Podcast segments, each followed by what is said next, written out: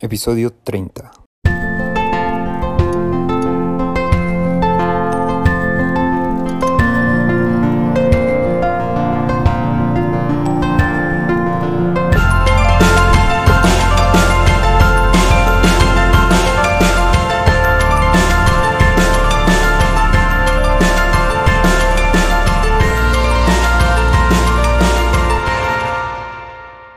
Bienvenidos a otro episodio del podcast LGBTQ, en el cual hemos venido platicando sobre temas de la diversidad sexual. Y como bien recordarán, desde hace dos episodios estamos hablando sobre VIH y para este tercero vamos a profundizar en los medicamentos, específicamente de la PrEP, que es un acrónimo de profilaxis pre-exposición, y la PEP, que significa profilaxis post-exposición.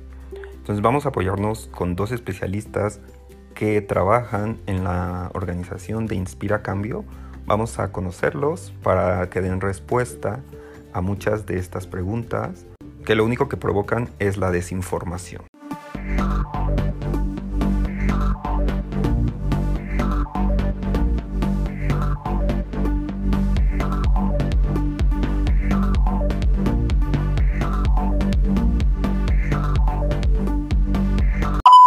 Hola a todas, a todos y a todos.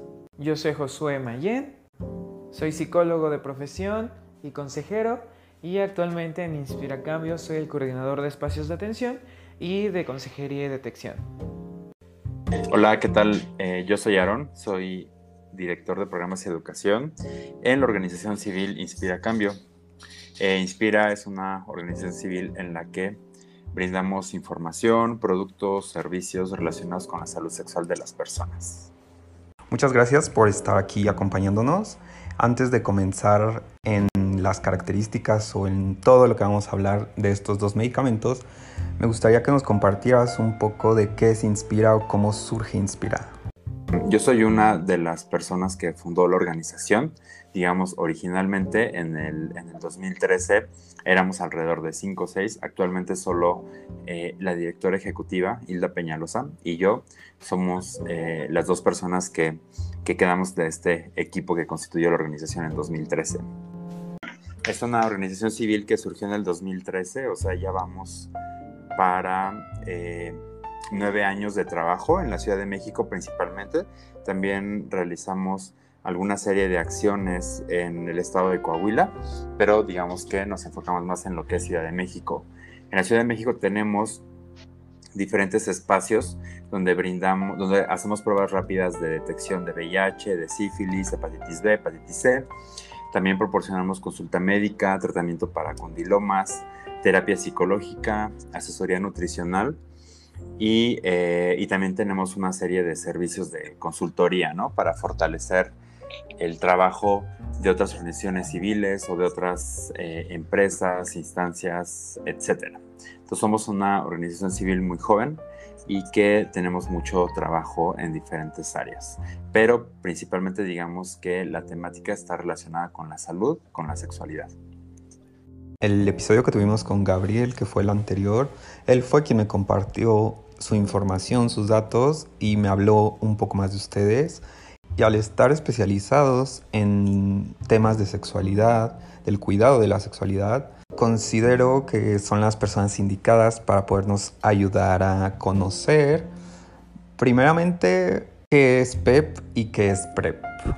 Las dos, o sea, tanto la profilaxis pre-exposición como la profilaxis post-exposición son métodos de prevención de VIH. En ambas estrategias de prevención se utilizan medicamentos antirretrovirales para VIH, ¿no? Sin embargo, hay una diferencia tanto en el tipo de medicamento que se utiliza para cada una de ellas como en, em, en, el, en el método ¿no? en el cual se tiene que eh, aplicar.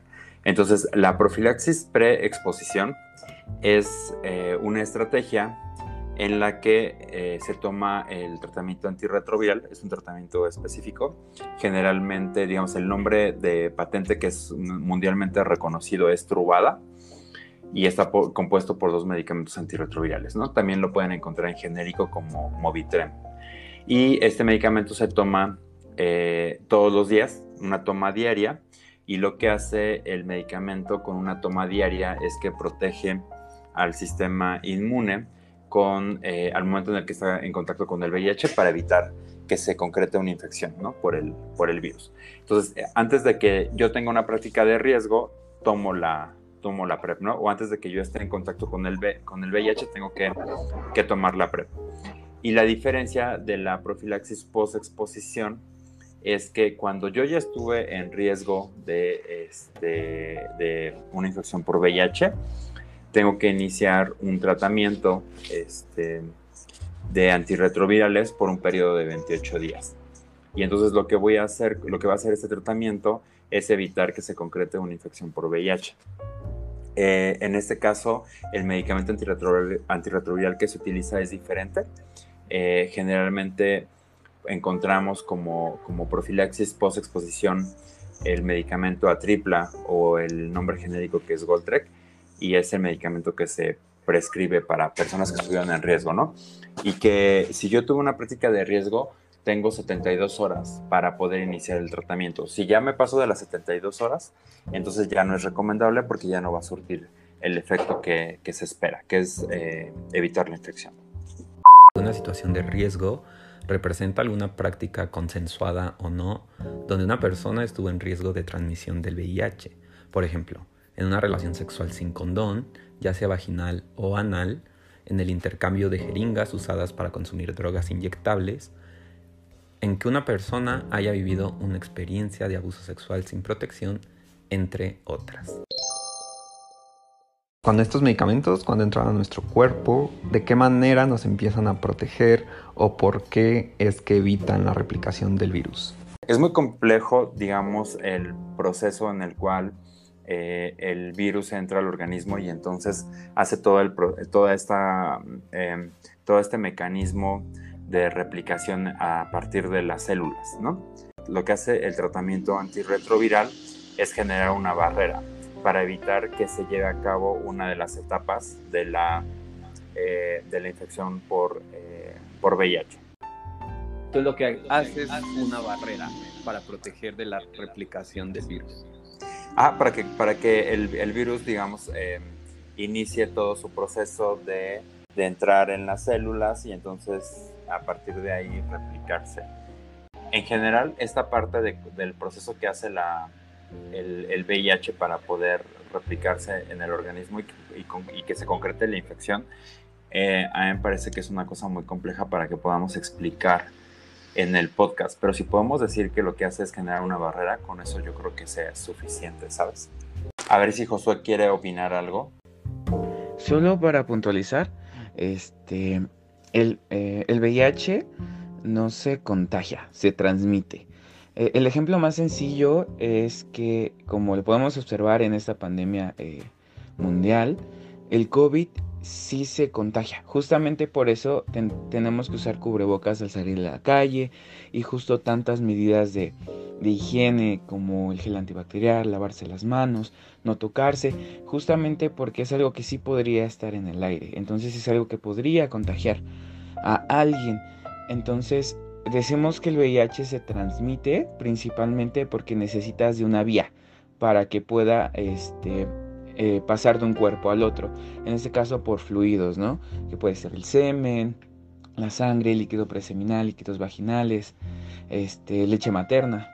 Entonces, este, justamente por eso el VIH se transmite y no se contagia.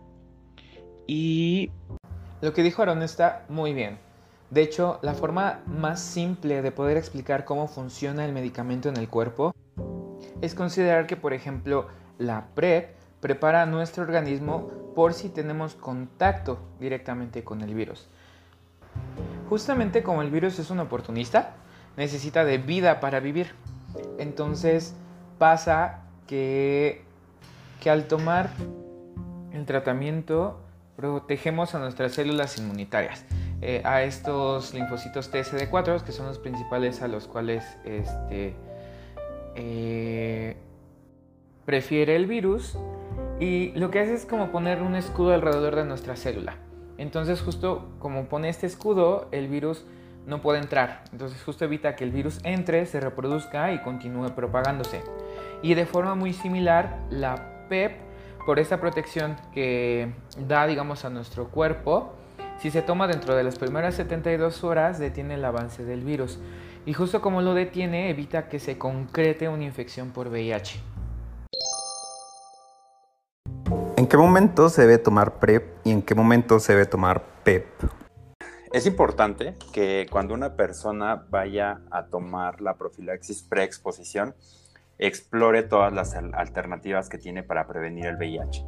Eh, ya que al tomar la profilaxis preexposición hay que tener, eh, hay que ser consciente que lo que vamos a hacer es tomar un medicamento, ¿no? Que al final de cuentas es un químico que estamos ingresando a nuestro organismo. Y hay muchas ocasiones, digamos, en la experiencia que tenemos en la organización, es que la PrEP no es una estrategia de prevención para todas las personas, ¿no? Porque implica que para que la profilaxis preexposición funcione, pues tienes que tener eh, rigurosamente esta adherencia de la toma diaria a la misma hora y que no se te pase ninguna de, de las tomas porque en la medida en la que se te pase, pues el medicamento va a dejar de hacer su función como originalmente lo, venía haciendo, ¿no? Entonces, si yo quiero tomar la profilaxis preexposición, lo más recomendable es que acuda alguna organización como Inspira Cambio, que tenemos el servicio de PrEP, y que explore las posibilidades de prevención del VIH. Y a partir de que la persona conozca todas las estrategias de prevención para el VIH, pues a partir de ahí ya se puede determinar si la PrEP es una opción para eh, la persona, ¿no? Entonces, a partir de esto, cuando, a partir de que ya, digamos, se haya... Eh, se haya llegado a la conclusión de que PrEP es para mí, pues entonces yo puedo empezar a tomar la pastilla, ¿no? A partir de que ya cumplí con toda la serie de, requisitos que son necesarios para poder iniciar la PrEP. Entre ellos, y uno de los más importantes, es que antes de iniciar PrEP, pues hay que saber que yo no vivo con VIH, ¿no? Entonces, cuando ya se, se me hizo, digamos, la prueba, ya se sabe que no tengo VIH, entonces ya me pueden prescribir el medicamento y ya lo puedo empezar a tomar. Ahora bien, si ya tengo el medicamento y lo voy a empezar a tomar, no significa que una vez que yo me haya tomado la primera pastilla, ya tengo la protección de la que te hablamos hace un momento, ¿no? Hay que dejar esperar eh, al menos siete días, ¿no? En el caso de los hombres que vamos a, tener un rol receptivo o de las personas que vayan a tener un rol eh, hay que esperar este, eh, siete días, ¿no? como hombres cis que tenemos sexo anal, entonces esperamos siete días. A partir de siete días que yo me tomo la pastilla, entonces el medicamento ya va a generar esta barrera y entonces digamos yo ya voy a poder tener, eh, o en el caso de que yo esté expuesto al virus, el virus, o sea, no se va a concretar una infección por VIH.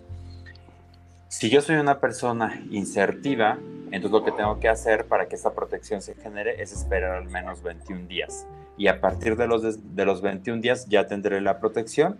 Y ya si yo llegara a tener sexo sin condón, donde yo penetre a, a, otra persona, pues eh, ya estaría protegido, ¿no? Entonces eso es muy importante porque de pronto las personas pueden pensar que pues ya me tomé la pastilla y entonces ya puedo tener sexo sin condón y no va a haber eh, y no voy a estar en riesgo de una infección por VIH. Entonces, eso es una cosa que eh, importante que hay que, que, considerar, ¿no? Y creo que un punto importante a resaltar aquí es que el uso de la PrEP no incita a las personas a que dejen de utilizar preservativo, ya que este medicamento únicamente previene la transmisión del VIH. Corrígeme si estoy mal desde la posición que tiene Inspira respecto al uso del condón y la PrEP, es que esa es una decisión pues, de cada una de las personas, ¿no? Lo que sí recomendamos, eh, como que, vemos muy importante, o sea, tienes toda la razón en lo que acabas de decir, o sea, la PrEP previene el VIH, pero no previene otras infecciones de transmisión sexual. Entonces, si yo decido tomar la PrEP y no voy a usar condón, lo recomendable es estar monitoreando mi estatus de otras infecciones de transmisión sexual, ¿no?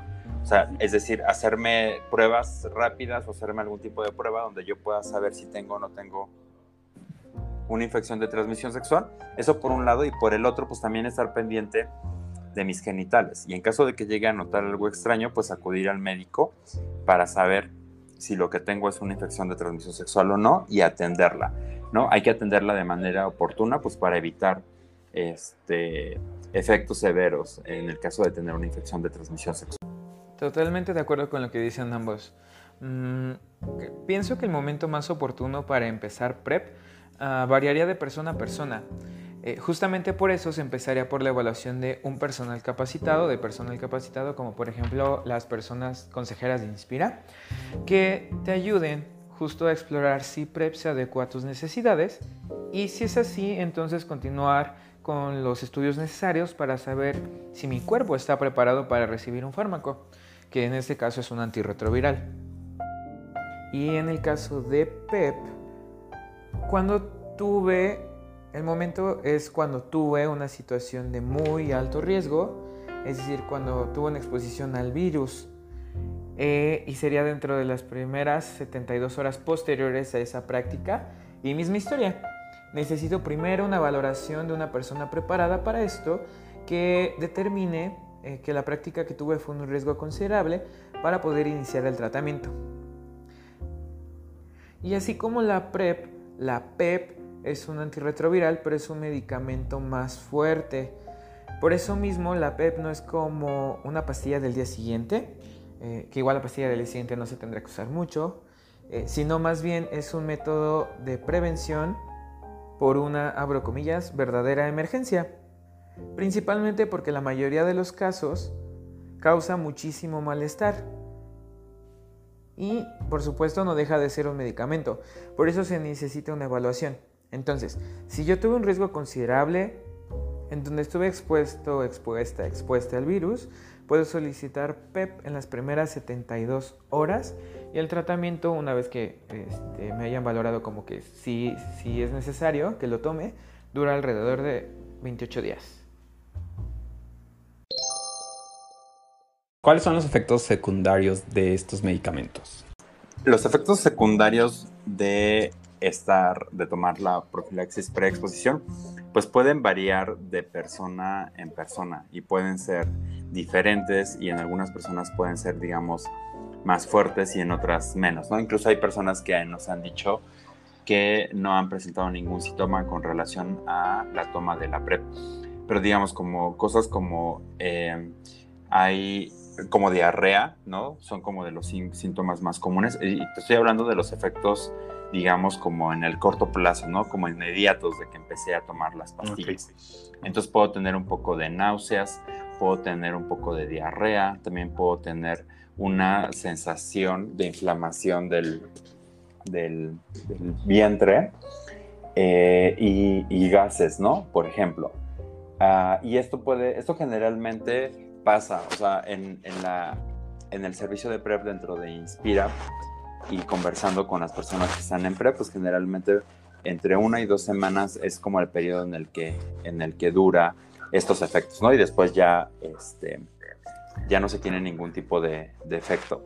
En el caso de los efectos secundarios a largo plazo, en la PrEP está demostrado que hay un impacto en la función renal, por eso es que hay que estar haciendo un estudio de creatinina de manera periódica para monitorear que este, los niveles se encuentran en los rangos normales y que el medicamento se puede estar consumiendo sin mayor problema, ¿no?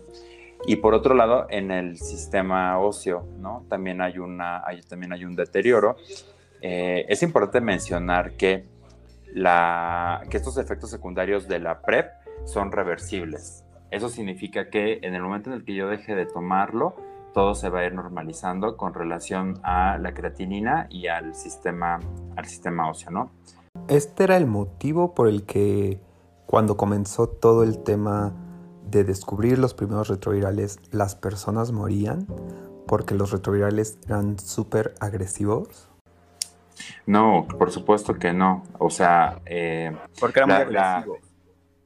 Bueno, es que ya estamos hablando de medicamentos súper eh, novedosos, ¿no? O sea, eh, que han reducido, hay, se ha avanzado eh, en términos de los nuevos medicamentos antirretrovirales en diferentes sentidos, ¿no? Número uno, en los efectos secundarios que los medicamentos pueden producir eh, también en la seguridad que los medicamentos tienen para que el virus no se haga resistente a los medicamentos, en la cantidad de tomas, antes eran muchas pastillas, ahora ya hay tratamientos antirretrovirales de una sola pastilla, eh, entre otros, ¿no? Entonces eh, podemos tener la, la seguridad de que los medicamentos que se utilizan actualmente para la profilaxis pre-exposición y la profilaxis post-exposición son eh, medicamentos que ya han dejado atrás toda esta historia de los, eh, del tratamiento antirretroviral con, los, con el que se inició a combatir eh, el VIH ¿no? en las personas allá por la década de los 80s, 90s. O sea, quizás no me expresé la mejor forma. Yo me refería a que cuando esto comenzó, los retrovirales eran tan agresivos que las personas, en algún documental vi esto, las personas terminan muriendo porque los retrovirales eran súper agresivos. Entonces no los mataba propiamente el VIH o el SIDA, sino los retrovirales. Eso no quiere decir que sean los mismos retrovirales que se utilicen ahora. O sea, por supuesto que la ciencia ha avanzado mucho y en todos estos años, si bien no se ha encontrado la cura, se ha encontrado una mejora en los retrovirales, en que sean muchísimo más mm, amigables o que para el paciente no impliquen tantos efectos secundarios. Eso es a lo que yo iba. O sea, no que propiamente se esté tomando lo mismo, sino que esa era la razón por la que en el inicio quizá esa afectación al sistema que mencionas terminaba empeorando todo. Sí, eso es lo que te, lo que te comentaba, ¿no? O sea, hay, que, hay que diferenciar en, en, y tú lo acabas de decir, los medicamentos que se están tomando actualmente, que se toman para, para eh, tratar una infección por VIH o para prevenirla, son medicamentos que ya han pasado por, por diferentes procesos y que han, digamos, la tecnología ¿no? farmacéutica ha avanzado en, eh, en mejorar el tratamiento antirretroviral para el VIH en, la, cuando inició toda la pandemia por VIH, lo que se hacía era experimentar con los medicamentos para saber cuál medicamento podía funcionar para combatir una infección por VIH, ¿no? Y entonces como se estaba en, esta etapa, digamos, donde no se tenía conocimiento ni siquiera de la, del virus, entonces, sino se estaba apenas desarrollando, o sea, se, eh, se luchaba y se abogaba porque se investigara sobre la infección por VIH y que también se investigara sobre eh, y se trabajara en una cura. Entonces lo que se hizo pues fue eh, probar diferentes tratamientos, ¿no? Entonces, como tú lo acabas de mencionar, pues no todos los medicamentos funcionaban. O tenían, sí, tenían el efecto que se esperaba, ¿no? ¿Te gustaría complementar la respuesta, Josué? Sí. Justo por los efectos secundarios que mencionaron, no es como que yo pudiera a la farmacia, comprar la PrEP y ya me la empiece a tomar.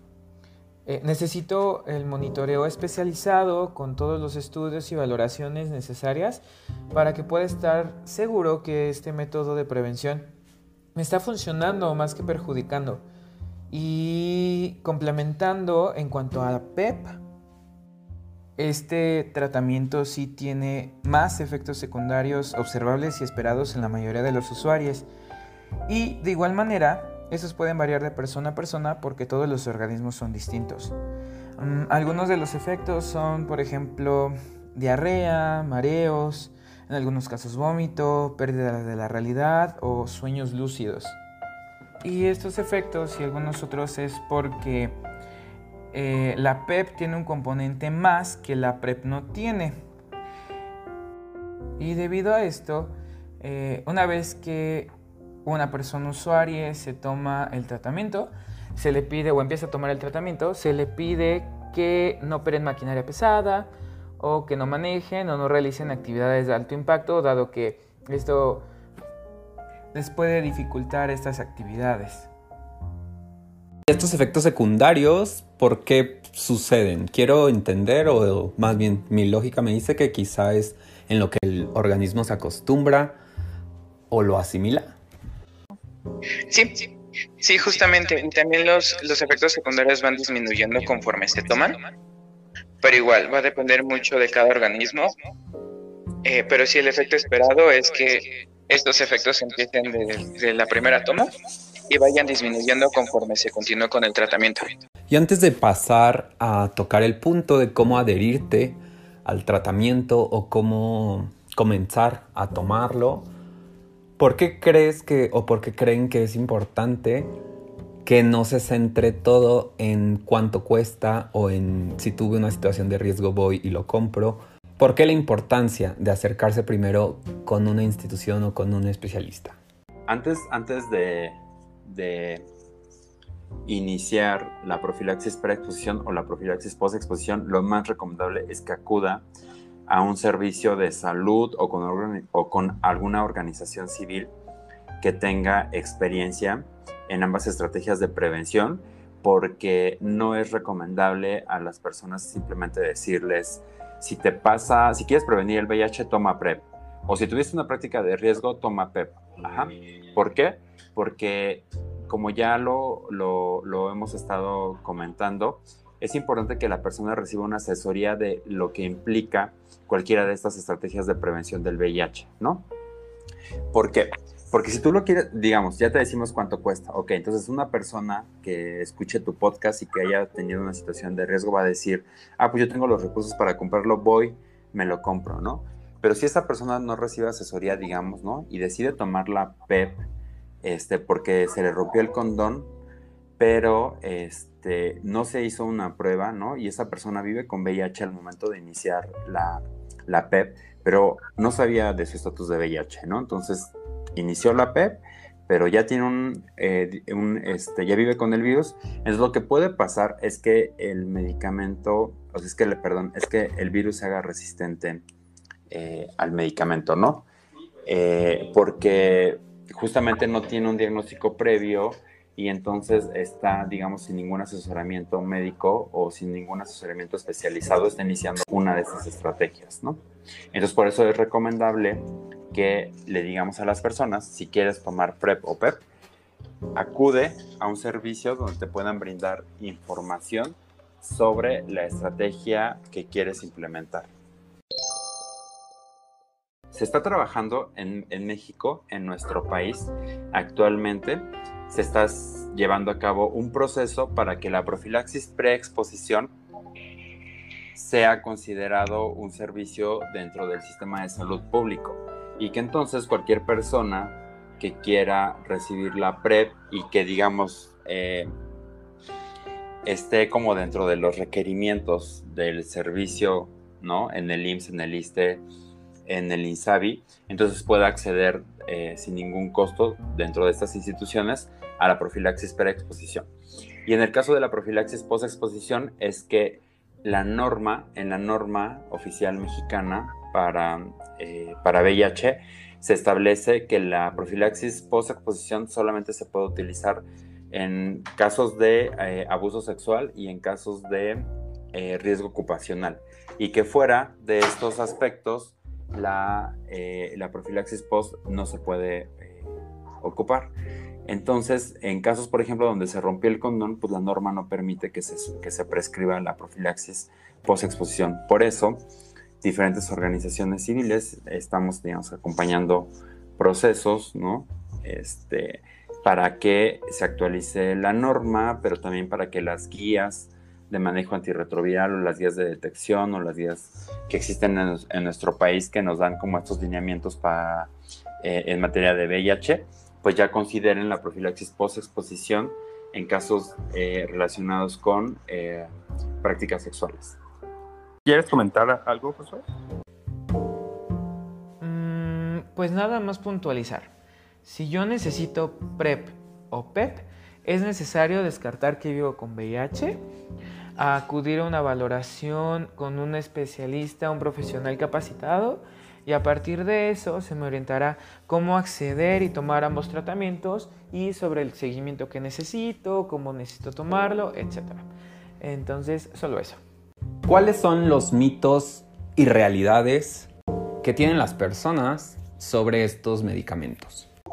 Eh, la PrEP consiste solamente en tomarte una pastilla todos los días y con eso ya estás en PrEP. Eso es un mito como lo hemos estado comentando en este podcast, eh, para poder acceder a la PrEP, es importante que las personas tengan un acompañamiento médico o un acompañamiento por personal especializado que eh, pueda acompañarles en la toma de la PrEP, que pueda orientarles, que les pueda dar consejos y recomendaciones para adherirse al medicamento, que justamente eh, esas personas especializadas van a poder resolver todas las dudas relacionadas con efectos secundarios, pero también van a acompañar en el inicio de la PrEP y en todo este proceso de conocer el estatus del VIH al momento de iniciar y desde y la orientación para ver si la PrEP es eh, un método de prevención para, para ti, ¿no? Entonces, eso es uno, la PrEP no consiste solamente en tomar una pastilla, es todo un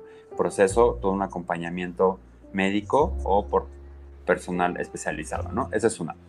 Otro mito es que eh, sabemos que en muchos, eh, en muchos lugares, en muchos eh, por ejemplo, antros, ¿no? bares, cantinas, lugares de encuentro, se oferta la PrEP como la pastilla que previene el VIH. Entonces, lo que se hace es darte una sola pastilla, ¿no? Y con eso se le dice a las personas que con eso van a prevenir el VIH. Y eso es una mentira porque, como ya lo hemos dicho, los esquemas eh, el esquema del que hemos hablado sobre profilaxis preexposición consiste en una toma diaria y entonces hay que tomar una pastilla todos los días durante todo el tiempo que yo quiera este, estar protegido del VIH, ¿no? Ese es, un, ese es el esquema que se conoce como toma diaria y existe otro esquema que se llama PrEP a demanda o PrEP 211. Entonces, esta esta alternativa de tomar la profilaxis preexposición consiste en que yo, digamos, eh, este fin de semana va a haber una fiesta, ¿no? Una fiesta donde va a haber sexo sin condón y entonces yo voy a ir, pero ya sé que eh, me la voy a rifar en esta fiesta el día sábado. Entonces yo quiero estar protegido y quiero evitar eh, adquirir VIH, entonces lo que puedo hacer es tomarme de PrEP dentro de las eh, dentro de las 24 o dos horas antes de que inicie yo la actividad sexual. Entonces me tomo dos pastillas, ¿no?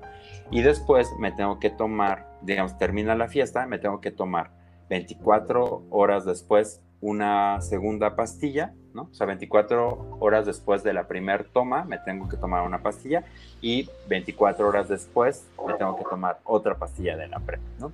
Y entonces ese es, ese es el esquema eh, a demanda o 211 y eso también ayuda a prevenir la profilaxis, eh, perdón, esto también ayuda a prevenir el VIH y es también una estrategia de eh, profilaxis pre-exposición. Son las dos únicas maneras, o sea, estas, estos, estas ofertas de tómate una pastilla y con eso previenes el VIH, eso no es, eso no es pre, ¿no?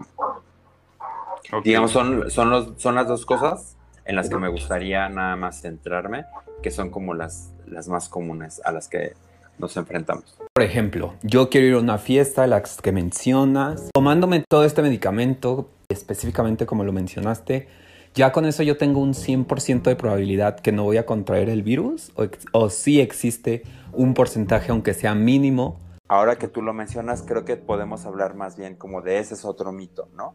el otro mito de que las personas, aunque están en PrEP, sí se infectan de VIH. Se han estudiado ¿no? casos en los cuales personas que están en PrEP se han infectado de VIH. Y entonces hay múltiples, eh, digamos, razones por las cuales estas personas adquirieron VIH. ¿Y cuáles fueron esas causas o a qué conclusiones llegaron? A lo mejor no tuvieron una buena adherencia al medicamento, ¿no? Eh, otra de las cosas puede ser que adquirieron una cepa de VIH que ya es resistente al medicamento, ¿no? Pero eso sería un caso así como súper excepcional. Entonces realmente se puede concluir, o, yo entiendo, que no es, o sea, esta infección se llevó a cabo no porque la PrEP o, la PEP no sean efectivas o tengan un porcentaje de falla, sino porque las personas no se apegaron correctamente o su caso específico del virus contraído fue un caso extraordinario que fue resistente a la misma. ¿Ustedes en su organización han tenido casos de personas que aún tomándolos contrajeron el virus? No conocemos casos de, personas que se hayan infectado de VIH en México, porque estuvieron en PrEP y que la estuvieron tomando todos los días. Yo soy usuario de PrEP y yo soy usuario de PrEP em, de toma diaria, así lo inicié. Y tiene un par de meses que llevo usando PrEP en 211. O sea, yo sé que voy a tener un encuentro sexual donde no voy a usar protección. Utilizo la, la PrEP 211 y, eh, y en mis chequeos y todo he salido, sigo negativo. El otro mito del cual es importante que hablemos es sobre la falsa percepción que se tiene de las personas que estamos en PrEP como irresponsables. O sea, de entrada ya se ha estigmatizado a las personas que estamos en PrEP como verbaqueras, pelucheras, como irresponsables, porque estar en PrEP significa no usar condón, ¿no? O porque estar en PrEP significa ser irresponsable. Lo que te puedo decir y lo que hemos constatado en el servicio de PrEP dentro de Inspira es que estar en PrEP es todo un proceso que implica que las personas nos tengamos que, eh, que tengamos que tener un cuidado de nuestra salud sexual eh, de manera muy puntual, ¿sabes? O sea, estamos de manera muy frecuente con, eh, haciéndonos estudios de infecciones de transmisión sexual, pero también estamos checando el tema de cómo está funcionando nuestros riñones, ¿no? Por el medicamento que tomamos, eh, o sea, hay una serie de aspectos que nos hablan de un autocuidado en las personas que estamos en PrEP, ¿no? Y que no necesariamente estar en PrEP implica que no vamos a usar condón. Lo que sí puede pasar es que decidamos usar condón algunas veces sí, algunas veces no, ¿no? O con el efecto de alguna sustancia que sabemos que probablemente no vamos a usar condón, pues entonces tomamos la PrEP como método de prevención de VIH. Entonces me parece que una persona que decide tomar la profilaxis preexposición para evitar una infección de VIH es una persona que asume una posición responsable respecto a su cuidado. Ya. Es muy cierto eso que mencionas y creo que eso va relacionado al tabú, al estigma social que se tiene sobre el sexo. O sea, muchas veces el tema de que alguien viva su sexualidad siempre se le va a dar la etiqueta de promiscuo o de que es algo malo simplemente, ¿no? O sea, porque puede ser que alguien disfrute mucho del sexo y caiga en la promiscuidad y no es por eso que sea una mala persona, ¿me explico? Pero sí entiendo el término o el, tabú que tiene el tomar PrEP, siendo que como bien mencionas es hasta o resulta o refleja una persona que se está anticipando a lo que sabe que puede pasar. Entonces entra más una persona con conciencia, una persona que sí vive su sexualidad, pero a la vez está siendo responsable. Otros dos mitos muy comunes es que, y así como lo veníamos mencionando, es que la PrEP se considere como una pastilla del día siguiente. Este es un mito porque no se debe de tomar tan a la ligera, dado que se utiliza para personas que tuvieron una práctica de riesgo considerable. Es decir, es un medicamento de emergencia para un riesgo bien delimitado. Entonces, no es como si cada fin de semana que yo tenga una práctica de riesgo llega el lunes y yo pueda tomar PEP. Y pues al contrario, la recomendación es que si en algún momento yo tome PEP, se considera óptimo que empiece el tratamiento con PrEP. Por supuesto con la evaluación necesaria y a partir de las necesidades individuales de cada quien. Pero justo por lo que ya veníamos mencionando, no es algo que se, se recomiende tomar constantemente. Y el segundo mito es que la PrEP funciona como PEP. Esto no es cierto, dado que, como también venimos mencionando, la PEP tiene un componente extra que la PrEP no tiene y por lo tanto no funcionaría el tratamiento de los 28 días con PrEP. Y sucede que muchos profesionales de la salud tienen justo esta equivalencia entre estos dos tratamientos. Eh, Inspira como organización de la sociedad civil tiene este ejercicio de primera mano en donde nos encontramos con muchas experiencias de nuestros usuarios en donde acudieron a su médico de cabecera, eh, al médico particular o a un médico de alguna institución reconocida porque tuvieran alguna práctica de alto riesgo y les dieron PrEP en vez de PEP.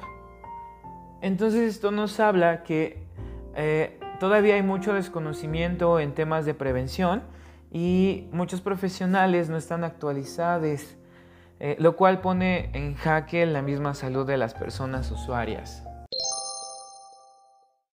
Para mí ha quedado más claro todo.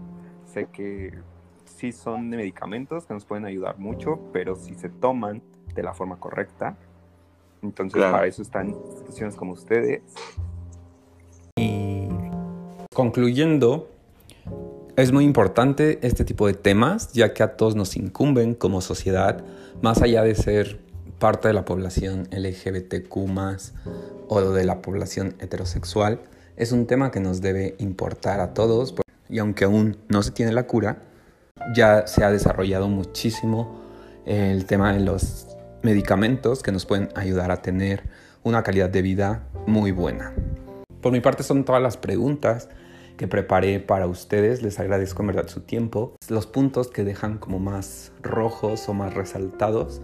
Podemos empezar contigo, Aaron, y nos puedes dar como esta conclusión y un mensaje adicional que gustes sobre la PrEP. Y contigo, Josué, posteriormente, igual con una conclusión general, pero respecto a la PrEP. No olvidemos que si estamos interesados en utilizar como método de prevención la profilaxis preexposición, acudamos a algún lugar con un profesional eh, de la salud que nos pueda orientar sobre todo lo que implica y que nos acompañe en todo este proceso para poder iniciar la profilaxis preexposición. Ya sabemos que hay dos estrategias para tomarla, que una consiste en la toma diaria y la otra es a demanda. Es decir, si yo voy a programar un encuentro sexual donde sé que no voy a usar eh, ningún, ningún método de barrera, entonces puedo utilizar la PrEP a demanda, que es 211. Es decir, antes de la práctica sexual voy a tomar dos pastillas dentro de las 24 a las 2 horas antes de iniciar la relación sexual y, posteriormente, a las 24 horas, voy a tomar una pastilla más y a las 48 horas de la primer toma voy a tomar otra pastilla más. Y entonces voy a hacer así a completar las cuatro tomas del, eh, de la PrEP a demanda.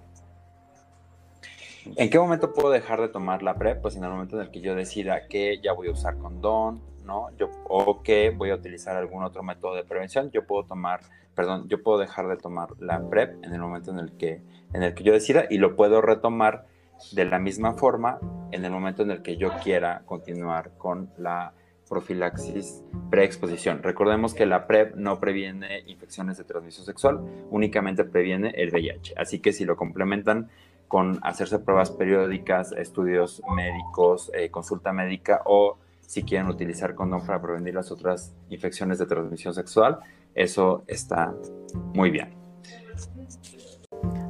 en lo referente a la PEP, que es la profilaxis post-exposición, que se llama PEP por sus siglas en inglés, que es Prophylaxis Exposition Post, eh, es un tratamiento que se utiliza no como pastilla del día siguiente, sino más bien a partir de que se tuvo un riesgo considerable a adquirir VIH, es decir, bajo una emergencia muy puntualizada, muy delimitada, y consiste en un tratamiento de 28 días.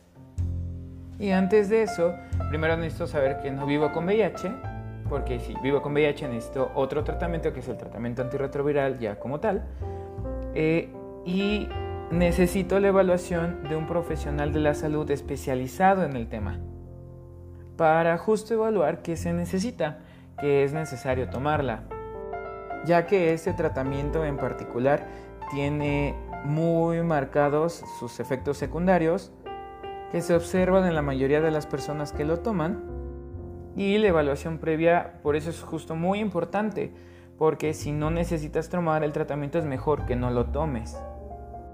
Y muchas veces sucede que no hay una situación de tan alto riesgo como para que se deba tomar este tratamiento. Entonces, por eso siempre tengo que tener la evaluación de una persona especialista en el tema. Ahora bien, tanto la PrEP como la PEP son parte de algo que se llama prevención combinada en el apartado de insumos biomédicos que entran dentro del continuo de atención en VIH como parte de los esfuerzos mundiales y nacionales para esta parte de la prevención para personas que no viven con VIH y de la atención este, para personas que sí viven con VIH eh, con el tratamiento antirretroviral. Y claro, recuerden que tanto si tienen interés en PrEP o necesitan PEP, se pueden acercar a Inspira a nuestro servicio de PrEP, por ejemplo, en donde les ayudamos a valorar si PrEP se adecua a sus necesidades o es mejor otro método de prevención. O les orientamos con el uso de la PEP para saber si es necesario que ustedes lo tomen. Solo nos mandan mensajito, nos pueden encontrar, agendar su cita o pedir orientación en línea en nuestras redes sociales. En todos lados, en Instagram, Facebook y Twitter nos encuentran como Inspira Cambio AC. Y también si lo necesitan, ¿por qué no? Pueden visitar nuestra página de Sácate la Duda, en donde encuentran información actualizada y basada en evidencia científica en temas de VIH, ITS, por supuesto de PrEP, de PEP, e incluso se encuentran, por ejemplo, una calculadora de riesgo que les ayuda justo a determinar qué riesgo tuvieron para saber si necesitan acudir a algún espacio a realizarse una prueba rápida o, por ejemplo, si necesitan tomar PEP. Así que si están interesados, interesados, interesadas o lo necesitan, estamos al pendiente de sus mensajitos.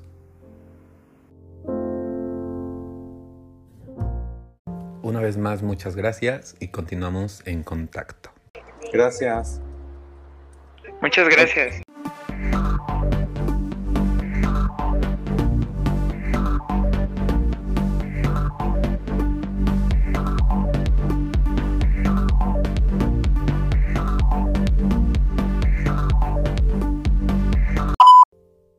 Y así es como concluimos el tercer episodio sobre VIH.